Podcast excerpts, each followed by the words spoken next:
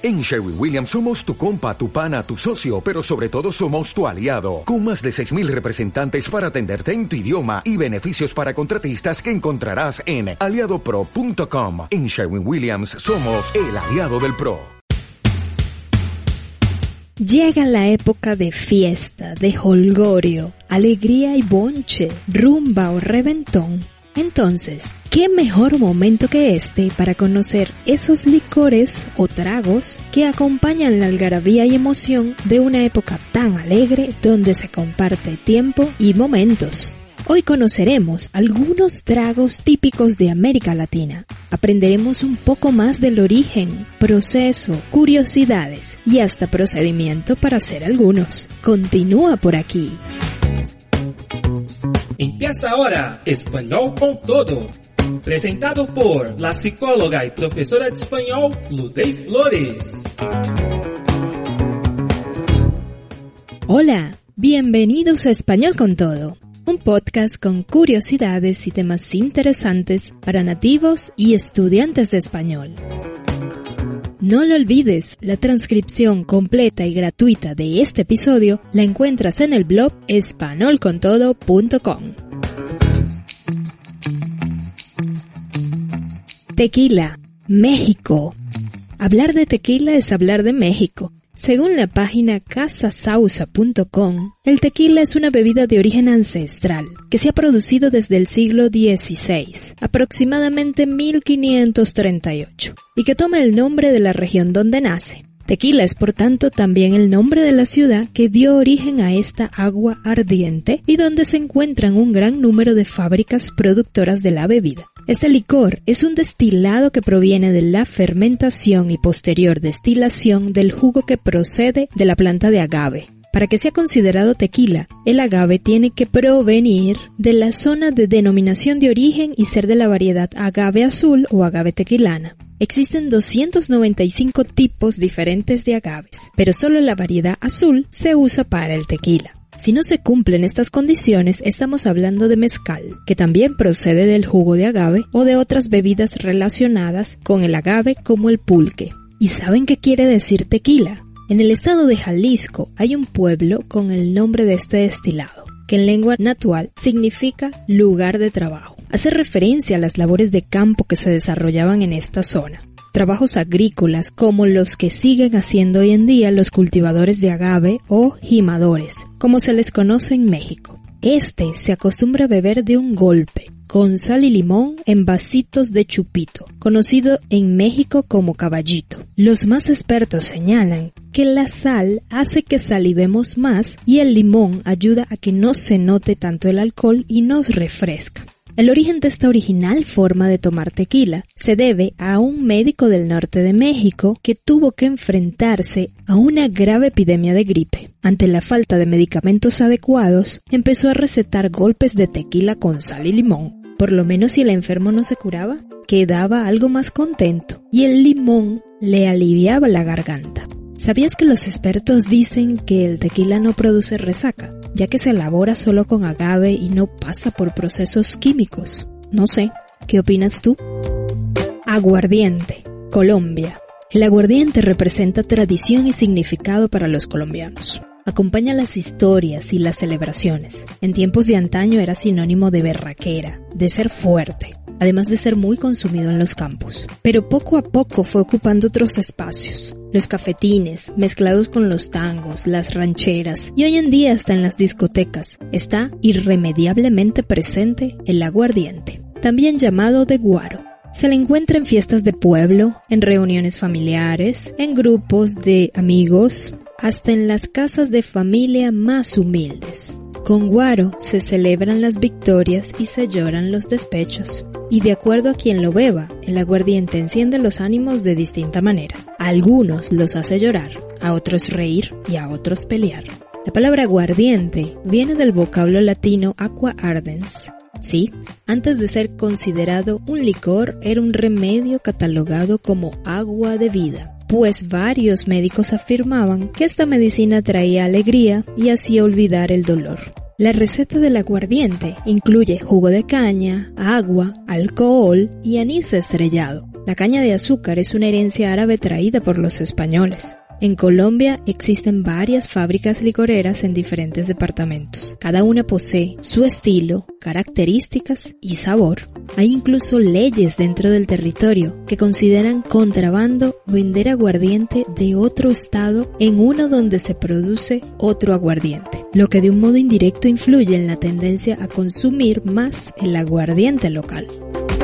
Mojito, Cuba hierbabuena, azúcar, ron, agua con gas o agua mineral y limón es lo que necesitas para saborear este trago típico de Cuba. El consumo del trago denominado mojito dicen que inició a finales del siglo XVI por el corsario Sir Francis Drake, quien preparó la primera versión del mojito con una mezcla de aguardiente de poca calidad, azúcar, limón y menta.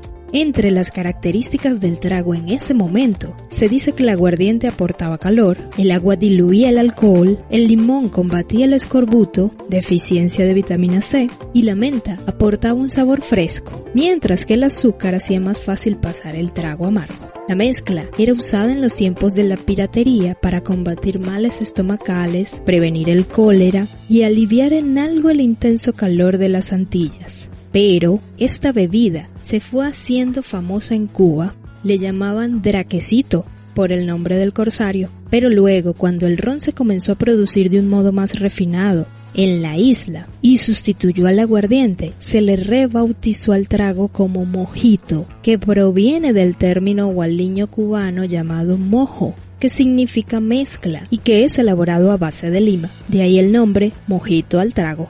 Esto explicado en el sitio Gourmet de México. ¿Sabes cómo hacer este trago? Necesitas una once y media de ron, tú defines cuál, preferiblemente con al menos 3 años de añejamiento, 4 gramos de azúcar refinada, hierbabuena fresca, hojas y tallos, jugo de medio limón, agua con soda o agua mineral, hielo picado.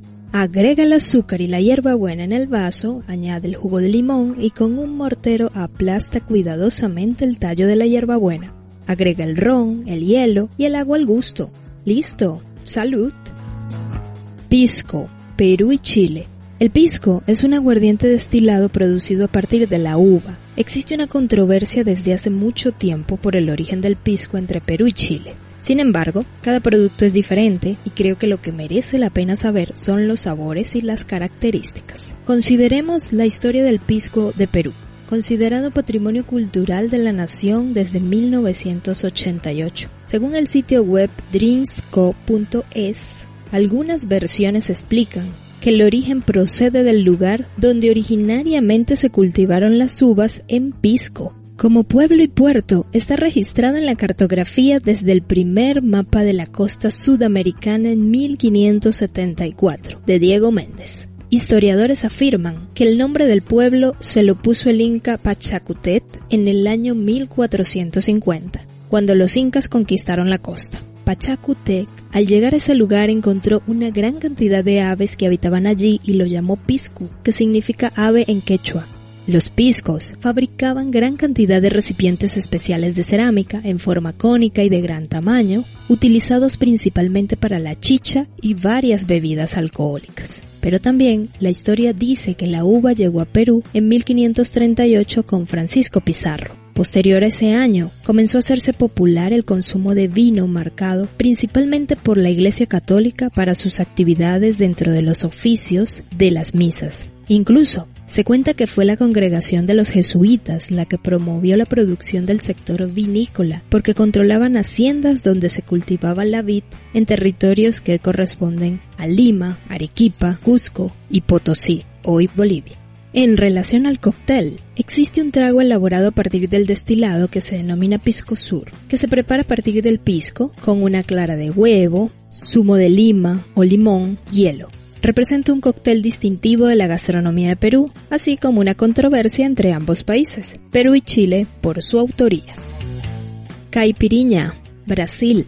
El nombre caipiriña, caipiriña en portugués, es un cóctel brasileño elaborado a partir de la cachaza, aguardiente a base de caña de azúcar, licor típico del país, así como limón, azúcar, sin olvidar el hielo en cubitos. Lo primero a decir acerca de este cóctel es que representa la bebida más emblemática de Brasil, al punto de que es su patrimonio cultural de la nación.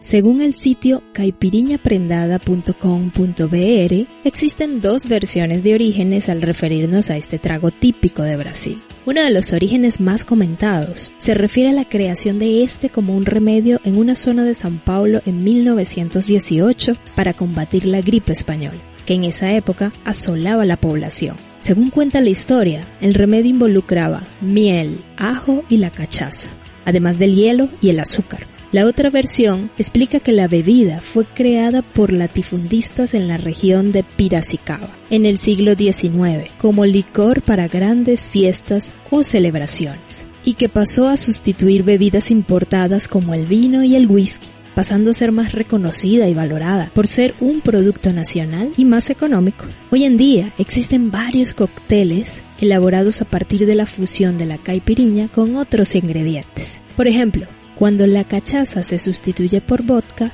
caipirosca. Cuando el limón se sustituye por otra fruta, caipifruta.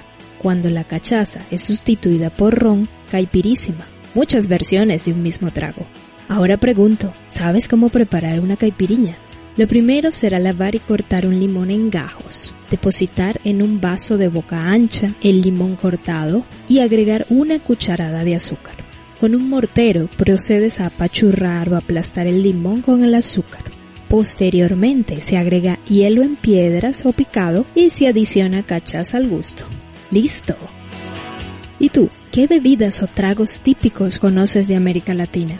Cuéntame en los comentarios.